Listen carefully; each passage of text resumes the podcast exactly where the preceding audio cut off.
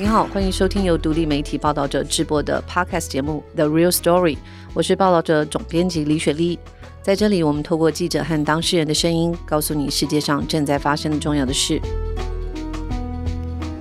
今天这集节目一直是很多报道者读者和 Podcast 听众超晚希望我们来聊聊的，那就是一位调查记者。可能在工作时，我们会遭遇不少的挑战，甚至是危险哦。怎么样确保自己还有接弊者的安全？根据无国界记者组织二零二二年十二月的统计哦，去年这一年总共有五百三十三位记者入狱，比前一年多了四十人。那这个数字哦，是一九九五年无国界记者组织开始有记录以来人数最多的一年。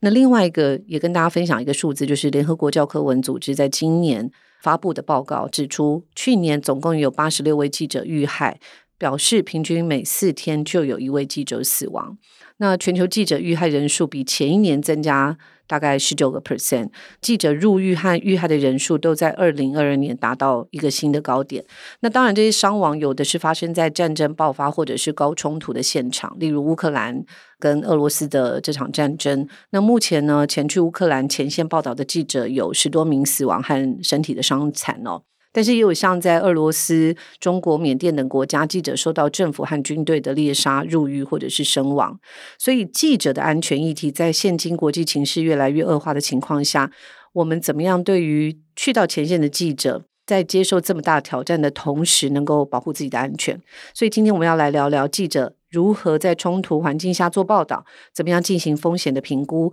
而世界各国，包括台湾，又是怎么做准备的？今天在现场的呃有两位来宾，而且都是大家很不陌生的。一位是报道者记者杨志强，一位是独立记者陈映瑜。他们两位都是 The Real Story 的常客哦。然后想要请志强跟映瑜跟听众朋友打声招呼。听众朋友大家好，学姐好。Hello，听众朋友大家好，学姐好，我是映妤。其实我们认识很长的时间了哈，然后对我来说这几年他们是越跑越前线，越跑越远。特别是去年对映妤来说是一直在冲突采访的路上，三月去到乌波边境，然后去年年中又在推进到乌克兰，年底还去了一趟南美洲，也为报道者带回中国人偷渡达连隘口、穿越巴拿马丛林的故事哦。这个在我们之前 Podcast 也录了一集很精彩的声音。那作为一个独立记者，我想要问一下映妤，过去一年。会不会有一种声音是要自己要冲到最冲突的地方去采访呢？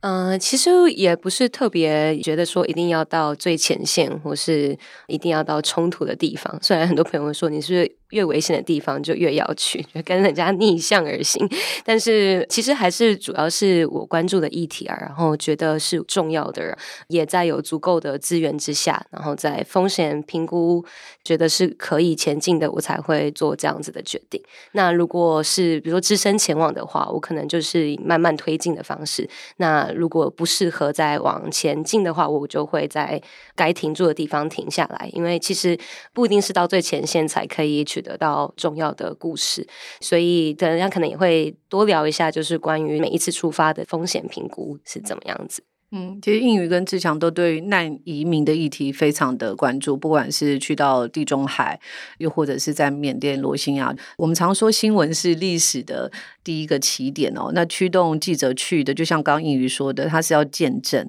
然后要去看到真正的人的故事哦，不是说我只是凭着一股热血就去哦。我觉得去年一年我自己的观察，我觉得。对你来说是一个蛮重要的一年，因为你真的去到很重要的新闻事发的现场，然后也做了很重要的记录。二零二二年年初的时候，乌克兰战役还没有爆发的时候，其实你就安排了一个到英国做安全训练的课程，可不可以跟大家聊一下，这是一个什么样的训练？那为什么起心动念会去做这样子的训练？这个训练呢，叫做 HEAT Training，它的全名是 Hostile Environment Awareness Training。那中文翻译大概是敌对环境意识训练，听起来非常拗口。白话的意思大概就是说，在高风险、高冲突的这个环境下，怎么样子对风险、对危机有意识，并且有系统性的去做事前、事中跟事后的准备还有应对。最重要就是确保自身还有同事的安全之下，还有受访者的安全之下，然后完成我们的工作。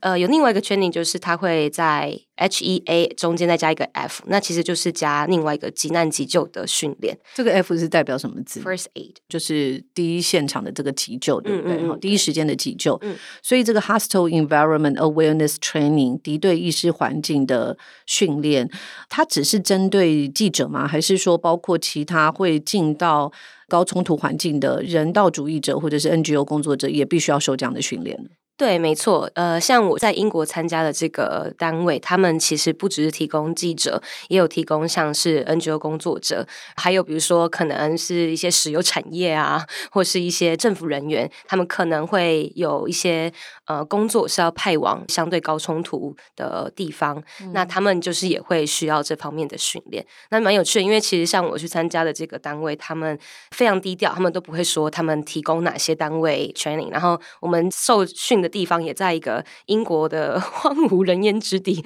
他们后来的意思是说，因为其实很多高官啊，或是有名的人，比如说像乌克兰好了，就有很多的高官要去访问乌克兰，那他们可能也会需要受这方面的训练。嗯，对，他的需求其实就不会只是记者，其实包含会到这些地区需要完成工作的所有人。我知道这个训练其实非常昂贵，对吗？嗯，我那时候会决定去参加这个，是因为它是最频繁的，就是每周都有开课。三天的标价是一千两百英镑。价格也不便宜，也要三四万块。对，所以那时候我其实就寄信给这个单位，然后跟他说我是来自台湾的记者，然后在台湾其实没有相关的训练，然后我过去可能去过的一些地方，然后跟他说我为什么会需要这样子的 training，然后他就很快就回信给我，然后就给我了 一些折扣，八百英镑这样子。哦，可是所以你自己还是要支付这个机票钱，对不对？对，但就是其实我觉得在国际媒体来说，他们其实定期都会有这样子的提供内部员工这样子的训练，但是因为其实台湾长期媒体可能比较少有内部会频繁可能在某个地方驻点，或是前往这些高冲突的地方做前线的报道，所以在台湾就基本上很少有这样子的很系统性的训练。所以那时候其实也是一种对自己负责的方式啦，不能每一次都靠运气嘛。嗯，好运就是没事发生，可是当然还是有系统性的去看自己可能会遇到的各种风险，其实可以在事前做尽可能的避免。可是为什么是在二零二二年年初起心动念要做这件事情？其实我二零一八一九年的时候就已经知道这个训练。那时候我在意大利参加一个国际记者节，那时候就有一些中南美洲、中东的记者，他们其实就有提到这个训练。去年会特别想去的原因，是因为我知道我去年一整年都有一些计划，是希望去到呃，比如说呃，黎巴嫩跟叙利亚的边境，或是中南美洲。所以我觉得，如果我只身前往的话，需要更有系统的去。了解我可能会遇到的状况，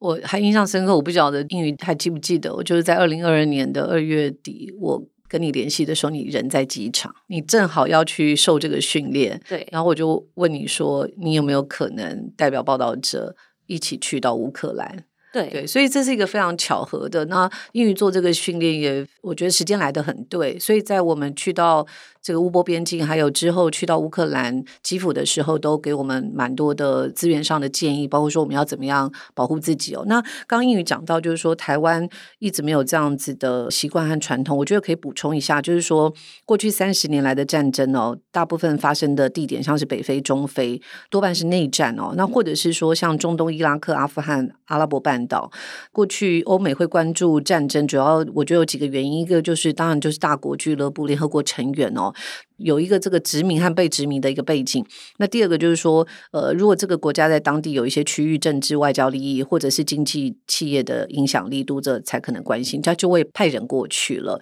所以很残酷的，就是说，战地记者的文化，或者是这种高冲突地方的报道的文化，过往都是来自这种帝国主义的遗绪，还有世界各方面的交往。那台湾过往是说跟世界的交往比较少嘛，所以也没有这样子的一个。文化，我想可能在九零年代到呃两千年之后，当然波湾战争或者是阿富汗战争，有大量的电视台开始会跟这个外国的 CNN 或者是 Al Jazeera 合作，那会引进一些 footage，就是我们讲的新闻报道的影片，或者自己偶尔也会派人过去。但是这样的传统哦，好像一直不是在呃台湾是一个长期的文化。所以我回来再问一下应宇，就是说你在英国受的这个 HEAT 的训练哦，其实应该是有对敌对环境有不同情境的模拟嘛？哦，可不可以列举一下，就是比较针对记者或者是调查记者，他们去到这种高冲突的现场，可能会出现怎么样的情境呢？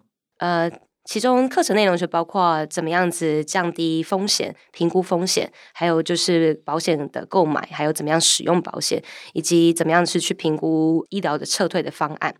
然后也有包括比如说大出血、创伤的急救，还有你怎么样子去准备你的出发的药品。其中还有包括比如说有怎么样类型的绑架。以及被当人质的时候，怎么样子应对跟找到存活的方式？那有包括比如说地雷的拆除、各种爆炸物的认识，还有熟悉武器枪支。那熟悉武器枪支这边其实并不是要我们学会怎么去使用上拔就开枪，其实主要是在怎么样子的地区，它可能会使用哪一些类型的武器，以及这些武器它可能达到的效果会是什么，它的弱点跟强势是什么？那我们可以做怎么样的准备？比如说我们的防弹。背心可能挡得住哪一些，挡不住哪一些，这个其实就会回到我们的风险评估，就是我们适不适合进到那么前进的地方。如果那个地方是频繁使用我们没有办法承受的武器。还有包括比如说地图的认识，迷失方向的时候，怎么样在没有讯号的情况下可以找到自己的方向？其实还有一个很重要的事情是，我们如何在完全没有讯号的情况之下去使用卫星通讯的装置，还有卫星电话。这个其实记者的话，如果前往战地，其实很常会遇到这个情况。我们在乌克兰是相对比较幸运啦，我们第一天到的时候就进到那个门市就可以领电话卡。这个情况真的跟大家所想象那个战地情况可能不太一样，可是确实是有很多情况你需要。用卫星通讯装置来跟你的呃编辑端保持联系。是，那另外还有包含就是冲突的管理，比如说在大规模的社会运动之中，怎么样去判断人群的走向，还有比如说政报警察他们的可能的策略有什么？那遭到催泪弹、瓦斯、水炮车波及的时候，我们可以怎么样子快速的去做反应？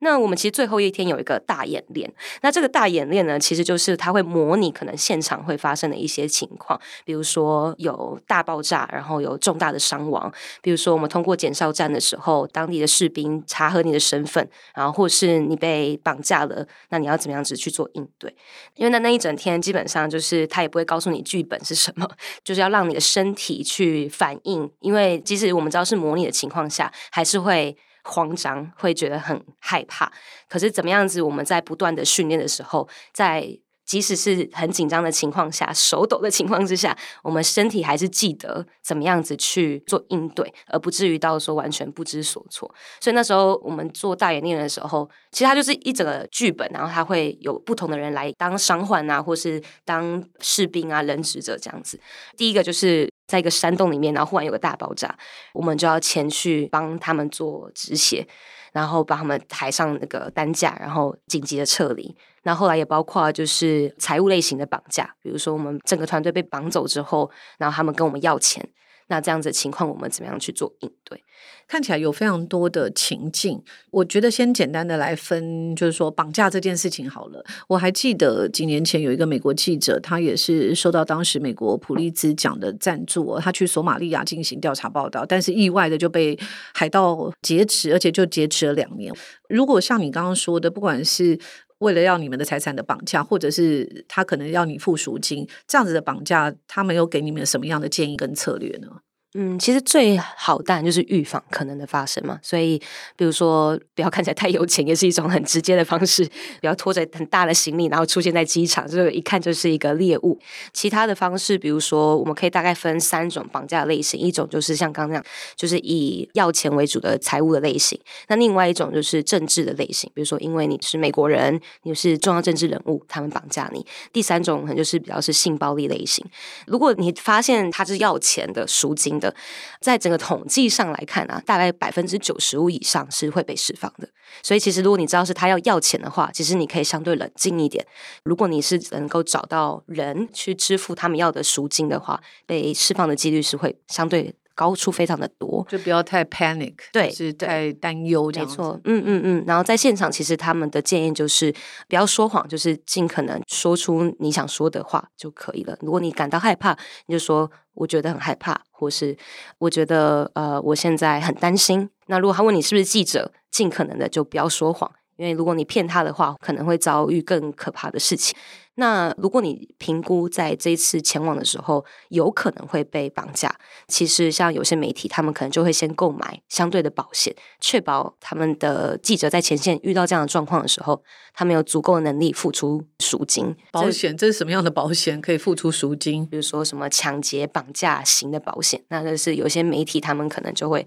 先保这类型的保险，这个其实就可以某一种程度更快速的救出在前线的记者。嗯、我们那时之后也为了保险的事伤透了脑筋哦，这个部分可不可以请英语也补充一下？就是我们进入乌克兰的时候，发现台湾并没有所谓的战地险这件事情。对，台湾大部分就是比较是旅游型的保险啊，所以像这种战地险，其实还是以呃美国或是欧洲他们比较有记者比较常会用的这样子类型的保险。那这个保险其实就是呃保险公司他们可能在各个地方。呃，有各自的人，呃，有外包的单位，他们是能够协助做这样子类型的紧急的撤退。那他们主要做的还是以医疗型的撤退为主，就是你有重大的伤亡，他可以比如说快速的派呃救护车到现场。可是如果是没有办法的话，他们有没有办法派呃直升机？有没有办法派医疗专机来去协助做撤退？所以像这一次在乌克兰战役里面，就是欧美的这些大型的媒体，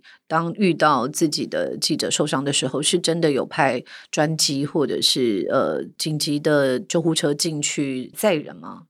嗯、这个情况我没有那么清楚，到底他们的后面的这个运作是怎么样。但是因为在乌克兰的情况其实相对还比较好。陆路的部分其实要派遣救护车还是相对比较快速。那你撤到其他边境上，比如说波兰啊，或是乌克兰的其他的边境，其实还是比较快的。所以呃，医疗专机可能就比较少见这样子。我们那时候呃，因为在台湾没有这个战地险，所以是到欧洲落地的时候保险。那我记得三月时候我们出去一个人的保险大概是六千元哦，但是到了十月份的时候，一个人的保险就增加到六万元，可见战地的风险是非常非常。非常高的哦，那我也想要再请教，就是说刚刚有谈到这种风险的评估，其实去到一个完全陌生的地方，从语言或者是交通工具的选择，我记得我们那时候交通工具的选择也是辩论了蛮久，到底要自己开车还是坐火车去，这个部分可不可以谈一下？嗯，对，其实为什么风险评估这么重要，就是因为每一次出去，然后我们派的人、我们的背景都会影响我们这次出去的风险。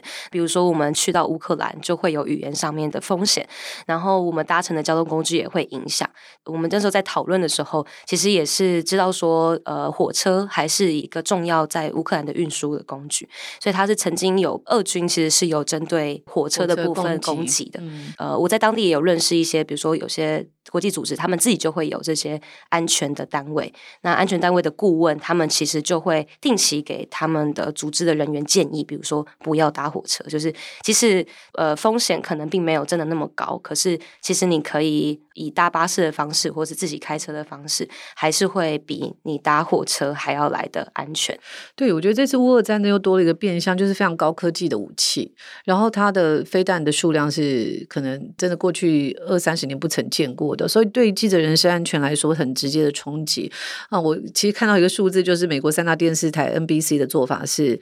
呃，他派人前往以后，每一天保持三通电话与现场记者联系，然后他们还会对现场记者每天发布两次的风力报告。为什么发布风力报告？是要确保让现场的记者知道，一旦核电站如果被攻击。那个有毒的河云，它会漂移哪里的讯息？当然，这种安全的规格，我觉得也是我们难以想象。我还记得我们那时候是每一天跟你们至少联系一次，哈、嗯，所以看他们的规格是要联系三次，哈。我想再问志强，其实二零一九年我们在香港那个反送中运动，我们一起到现场哦，那多次。你也去了很多冲突的现场，那我还记得就是在香港的时候，我们到处去找防弹背心，然后还有头盔。刚刚映瑜其实有稍微提到这个武器的辨识哦，我也是到了这次乌克兰的战役才发现说，原来我们那时候用的头盔其实等级不高，可不可以也让我们知道说，到底这个不同的配备武器，它防御的对象到底是什么？对，因为其实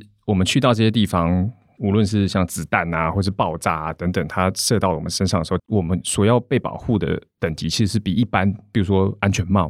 这种等级还要高的。应云那时候去的时候，他们所戴的那个头盔呢，其实就比安全帽等级还高，但是没有像军用等级这么重。其实防弹的等级一般来说，它是有一个认证标准，那个认证标准是 NIJ，就是美国司法学院所定出来的一个等级的一级、二级、三级，还有三 A 级，还有四级，以这样子的方式来分别。然后那时候英语他们带去的应该是三 A 级的等级，所以数字越高，它等级越高。是数字越高，它防弹的那个保护力就越高。然后三 A 级等级的材质，它是可以防手枪的子弹。那时候我也在想说，那为什么头盔不做四级的呢？因为四级它步枪打到头盔的话，其实那个后坐力是非常强的，我们的脖子其实没办法忍受那个后坐力，所以它最高只可以防到手枪等级的，然后它的重量又比较轻。如果你做四级的话，它重量是很重，你用那么重，但是你的脖子它其实没有办法承受那个后坐力，所以头盔通常都只有三 A 级的等级。然后另外来讲，我们讲。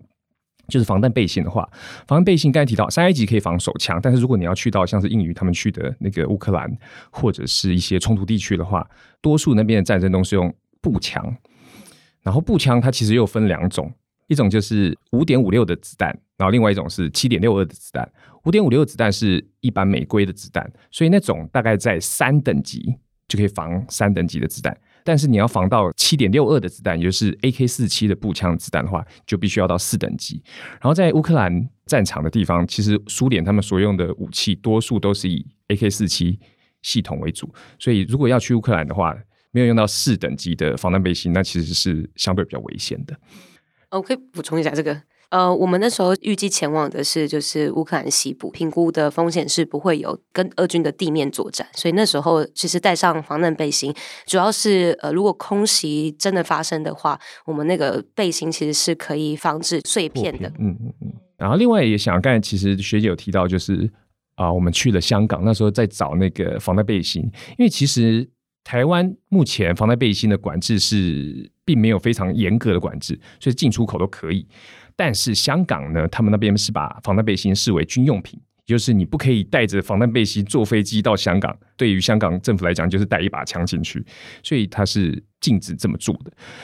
所以在世界上有些地方，当你要去采访、你要去做一些人道救援组织工作的时候，其实你必须要了解那个地方是不是有相对的法规。就算是台湾，我们可以买到这些东西，但是我们可不可以带得进去呢？其实要去之前就必须要了解。嗯，曾经读过那个 Mary Kelvin，就是玛丽科文，她做了一个战地记者，她做了三十年哦。那她在二零一二年的时候采访叙利亚的时候，炮击身亡。其实刚刚映瑜有谈到地雷跟炮击，我们辨识武器，但不管我们是是戴着三 A 的头盔，或者是四等级的防弹背心，好像像这样的地雷或者是轰炸，它是没有办法起太大的效应，是吗？嗯、呃，对，所以其实，在做风险评估的时候，还有一个选项就是不去或是退步，所以我们要永远记得，就是我们有这个选项。嗯，对，那当然就是呃，有些战地记者他们会选择还是前往这些地方，当然有他们的原因，有觉得重要的呃需要被世界知道的故事呃很记录。那这当然就是会变成是，比如说个人去愿意承担多少的风险。所以其实我们在风险评估的部分，其实还有一个事前要做。做的事情其实是写好遗书，对，就是你要先对于有可能的死亡情况去做好一定的准备。那我可以问一下，你在去年一年有有落实这件事情吗？我觉得很困难呢，呃，说实在，就是有写，可是也没有传给谁，这样都没有用。嗯、对，就有写，但是没有有见证人这样。对，嗯嗯嗯，为什么呢？嗯，因为其实评估下来觉得。死亡的风险很算是蛮低的，可能会受重伤等等，但是真的到危及生命的部分还是可控的范围之内。嗯，对，那可能有一部分也是不想。面对，可这就是一个 作为要前往前线的这记者的一个蛮重要的考验。嗯，所以还是有很多关卡我们要过，对不对？嗯嗯嗯。纽约时报其实呃最近刚好俄乌战争一年哦，所以很多媒体都在回顾。那我自己看了一下，发现他们在过去一年有超过一百名的纽时的记者、摄影师、制片人，还有安全顾问在乌克兰轮流工作。呃，世界各地的新闻编辑师和分社就至少一千多名。针对这个庞大的报道做贡献哦。那另外一个就是 CNN，他们也有最高的时候一百二十人在乌克兰，到现在还有三十五名记者，还有乌克兰当地的记者在合作。那我想，就是这些大媒体真的是很多记者可以轮替的呃接力赛哦。刚刚我们听了那么多两位的分享，就是说。外国的大媒体，包括我们之前去香港，也发现说他们真的是配备很齐全，哦，安全的照顾也特别的多。可是台湾呢？台湾现在是不是也开始意识到记者在冲突现场的安全问题？因为像我们在做乌克兰，我们就发现哇，那个是好多要学习的。包括编辑台跟前线记者怎么互动，我们都是从零开始慢慢学习。可能最开始应该是香港反送中运动开始有一些基础，嗯、然后到乌克兰我们有更多的掌握。所以我想要问一下志强，就是台湾现在有没有比较系统性的对于这样的训练呢？其实就跟学历姐刚才提的一样，其实从二零一九年开始，就是香港反送中，然后开始有越来越多媒体送记者到前线，然后一直到今年的这样子的乌克兰战争。开始有一些媒体引入这样子的课程。我十二月的时候去参加了一个课程，是由中央广播电台还有德国之声，然后他们邀请了一个澳洲的 consultant company，它的全名是 GM Risk Group，邀请他们来教授像刚刚映瑜所说的这样子的课程，但是那个时间比较短，只有两天。然后这两位教授的人员呢，他们都是前澳洲特种部队退休下来的人，所以他们对于安全。对于冲突地区，对于这些战争或是武器是非常了解的。然后在这两天的课程里面呢，其实大多数有包含了刚刚映瑜所说的那些课程，但是没有最后面刚才你提到那个情境模拟。其中有一位那个讲师呢，他说他为什么知道这么多东西，其实就是因为他自己以前曾经都跑过一遍。他在九零年代的时候，那时候去越南，他常住在东南亚，在越南的时候，他自己就被抓过。就被当作是间谍，然后抓进了牢里，待了三个月。那时候也跟我们分享说，他怎么跟那个啊、看守他的人应对，然后怎么样跟他交朋友。看守他的人，他其实只是小兵嘛，他不一定是上面的决策者。所以，如果你要让你自己在这个牢里面过得比较好过的话呢，你就要跟他聊天呐，然后跟他怎么样。他那时候是讲一个例子，就是说他的包包里面都随时带一颗足球，然后他就拿那个足球起来踢，然后跟那些看守他的人一起玩。放松大家的戒心，然后让让那个情势不会这么 intense。像这些东西，他这一次的课程里面就教授我们，像是刚英语提到的啊，first ad 啊，或者是一些风险评估啊，或者是你要怎么样跟绑架你的人互动。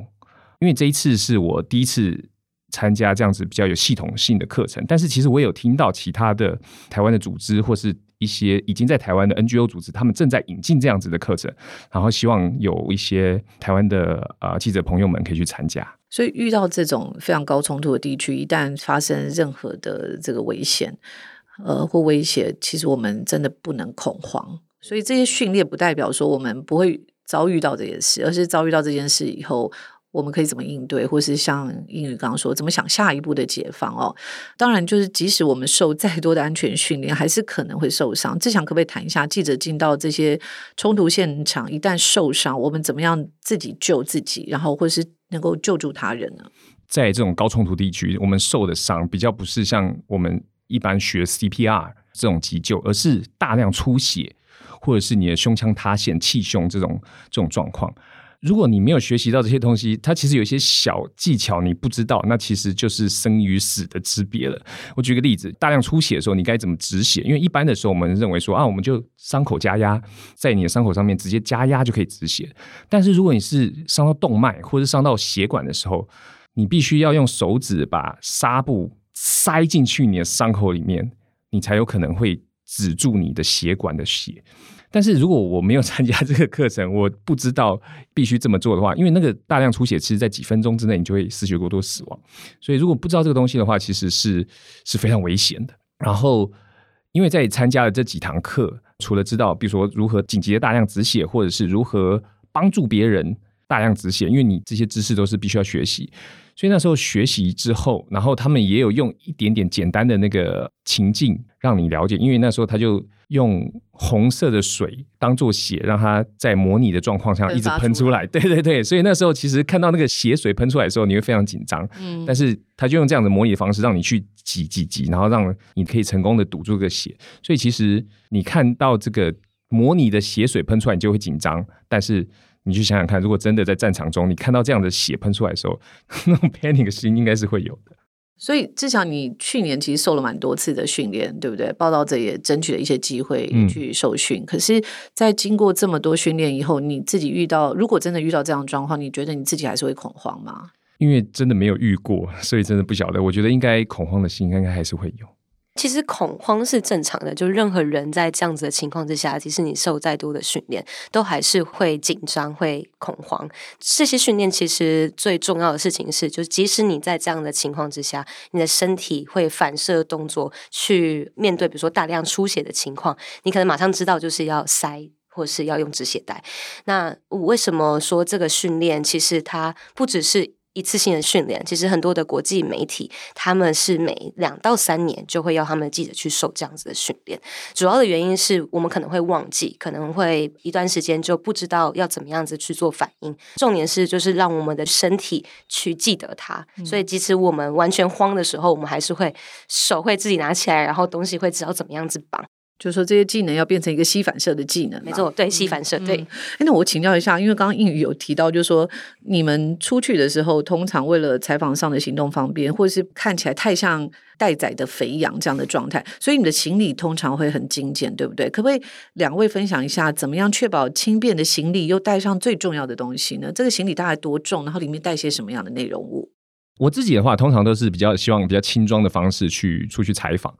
通常会有一个背包，然后还有一个小背包，它其实重量不会超过二十公斤。然后背包的话，里面的衣服我大概会抓一个礼拜的衣服，然后裤子可能就两件，最多三件。然后所以在这个可能是一个月或者是两个月的行程里面呢，就要不断的洗它。就是如果要去一个月，你也不会带二十件衣服这样子。对对对，嗯，是我通常会穿那种像有点像登山裤，然后如果可以防水的是最好。我觉得很重要的是。我希望它会有越多口袋越好，嗯，因为它可以装很多东西，录音笔、录音笔、手电筒，对，然后笔记本，然后甚至你的护照等等的。其实它有越多口袋，它是越方便。然后再加上如果它是防水的话，然后另外呢，就是我的鞋子，我觉得鞋子也很重要，因为其实我都会穿那种登山靴、登山鞋。第一，它防水；第二，它其实非常坚固。它在很多地方，它可以非常适应，无论是泥泞的地啊，或者是甚至山地，或者是雪地，就是它有一定的抓地力，所以它其实是非常好用的东西。我正要讲抓地力，因为在香港采访的时候，那个催泪烟下来的时候，它让地板非常的滑。如果你的鞋子没有抓地力，是一直在滑倒的状态。那英语呢？其实因为每次打包都不太一样，但是当然还是以轻便为主。那我自己一定会随身携带，就是非常重要的药品。还有就是急救包，急救包里面其实包含加压止血的，有需要的时候我也会带上止血带。嗯、对，那其实有一个药品，我觉得也是很重要的，就是抗组织胺，不一定每个情况都会需要，可是如果你没有的话，可能会致命。如果你影响到全身性过敏，不管是比如说你到不熟悉的环境，然后水土不服，不管是它的食物或是环境或是蚊虫之类的，它其实真的是有可能导致全身性过敏到致命的情况。所以那时候。我们上课也有，他也有说，就是这些药品里面抗组织胺药其实是会危及你生命安危的，所以这是很重要的一个药品，真的蛮实用的哦。大家就谈到轻量化这件事情，那为了进到这些高冲突的地方，所以志强去年做了一件重要的事，把自己的头发理成光头哦，这也是轻量化的一种代表。可是英语你自己是长发，在一个不方便的地方，你你要怎么样处理你的长头发？哦，这周要去剪了。哦，真的要去剪了是吗？对，我之前在的地方基本上都还是有水啦，然后可以洗澡，所以即使是在乌克兰，我也是可以住饭店，然后也是有热水。嗯、对，可是就是接下来可能要去的地方，就是需要头发还是比较好处理的，所以这周就 去剪头发。没有想到问到是刚好英语要去剪头发。这其实有，就是我有呃记者朋友提醒我在外面的时候，一个人走路的时候不要绑马尾。比如说你被抢劫，为什么会比较好抓？所以比如说我可能出门的时候会把头发放下来。哇，我觉得听众朋友应该这一集非常有帮助，对不对？甚至如果你们不是要做调查报道，或是深入这样子的险境，在很多抢劫比较多的国家旅行的时候，其实也要注意，包括说你的装扮。对，嗯、那另外一个想要问一下，就是我们除了身体的安全，确保资讯安全也挺重要的。我记得那时候我们在派驻北京的时候，常常被告知和教导的就是要学会打一通安全的电话。那这个安全的电话包括是自己的安全，还有受访者的安全。如果是牵涉机密消息的时候，最好是见面谈，或者是用加密的电话，像 WhatsApp 或 Signal 这种特别的加密的 App 或者是电子邮件系统哦。那我想要问志强，就是说，当记者进入对一个媒体不友善的国家，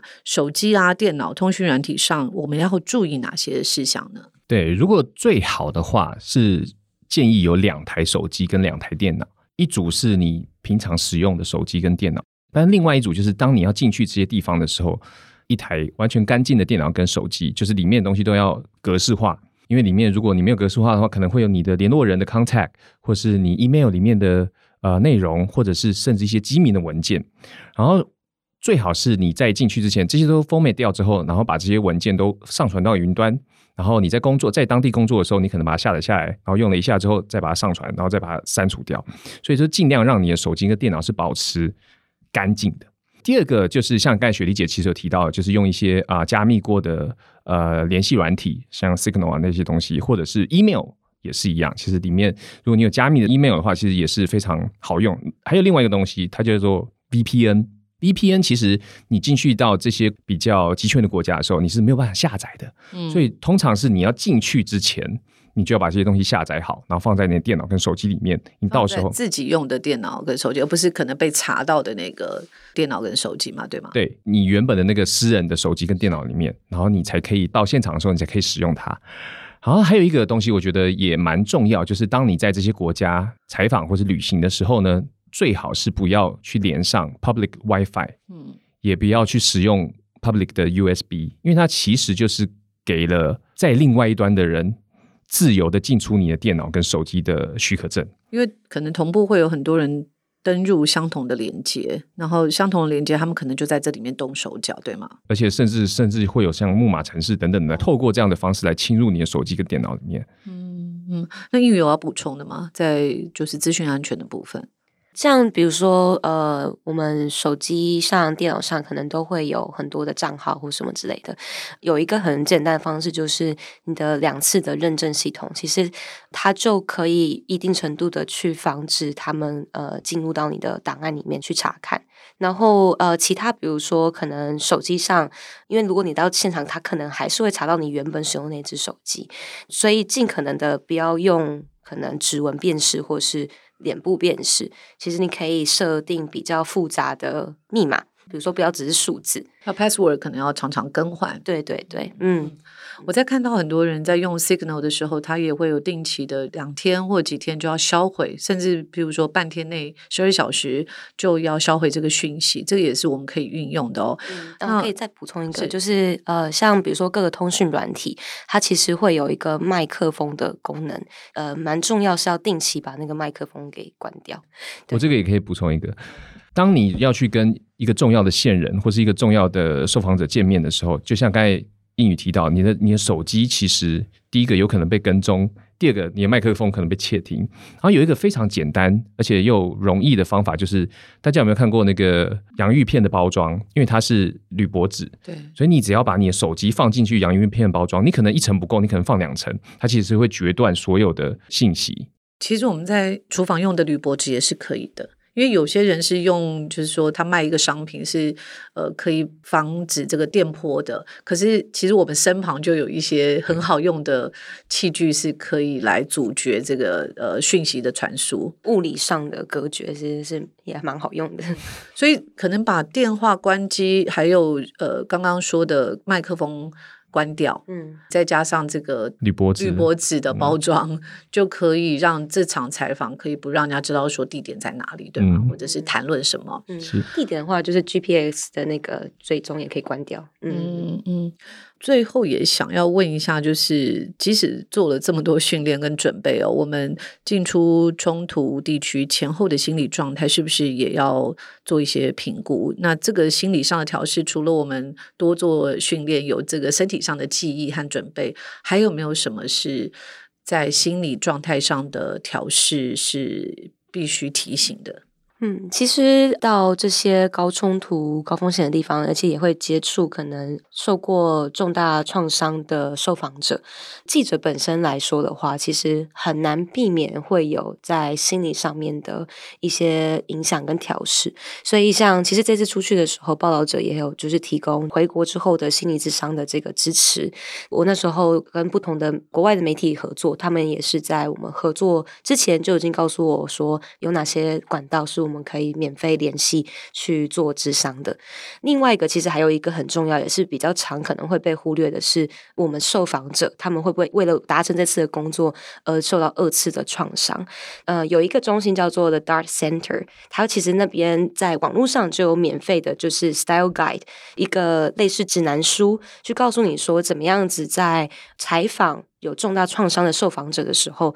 我们可以去事前的去做哪些准备，或者在当下的时候，可以更容易的让他感觉到比较放松。那其实有一个很重要的事，就是。在一开始的时候，我可能就会告诉他们说：“你不用回答我所有的问题，嗯、就是这是非常重要，你可以选择不回答。”是对。然后或是我可能我是透过他的照护者或是 NGO 工作者来接触到这样子的受访对象，我可能就会在事前先跟他过过我的问题，或是先跟他说这个有没有特别。尽量不要问的，或是呃有怎么样的事情需要注意。嗯，这其实这些都可以一定程度的去降低可能在他身上造成的二次的创伤。那这个在网络上其实也可以找到这个中心里面的这个指南书，那还有一些免费的一些线上的课程。The Dart Center，我们也会请我们制作人婉珍附在我们这一集节目的后面哦。那其实英语讲到这个心理的这件事情，我觉得每次在看英语的稿子，还跟他对焦的时候，我发现他有一件事做得很好，就是在出版之前，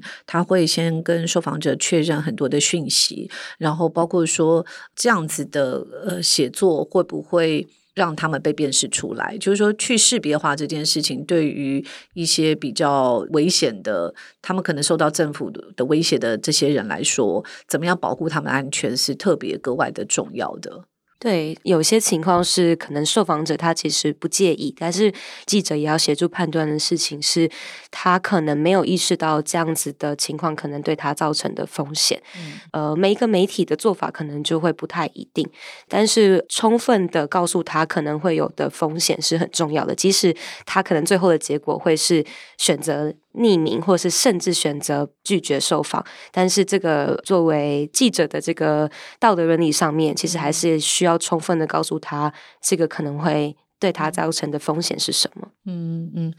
你们自己会不会常被问到说，像昨天我们在讨论这期节目的时候，婉珍就会说啊，他工作这么多，为什么要选择风险这么高的工作？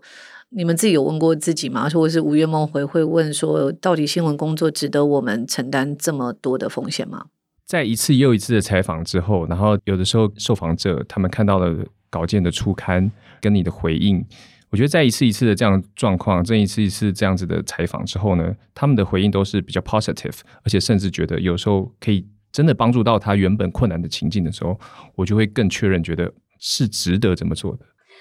嗯，我觉得其实真的是，当他是更困难去听到的声音，或更困难去了解到的经历跟故事，他就越少人会去做。嗯，所以如果其实有做好一些程度的准备，每一次采访完，我都会觉得这一次承担的风险是是很值得的。嗯，而且我觉得会越学越多。嗯，你自己的经历，然后经验也会成长，让你更有。有余的去面对下一次的挑战。嗯，呃，做自强跟英语的编辑七年的时间了，跟你们合作都这么长的时间，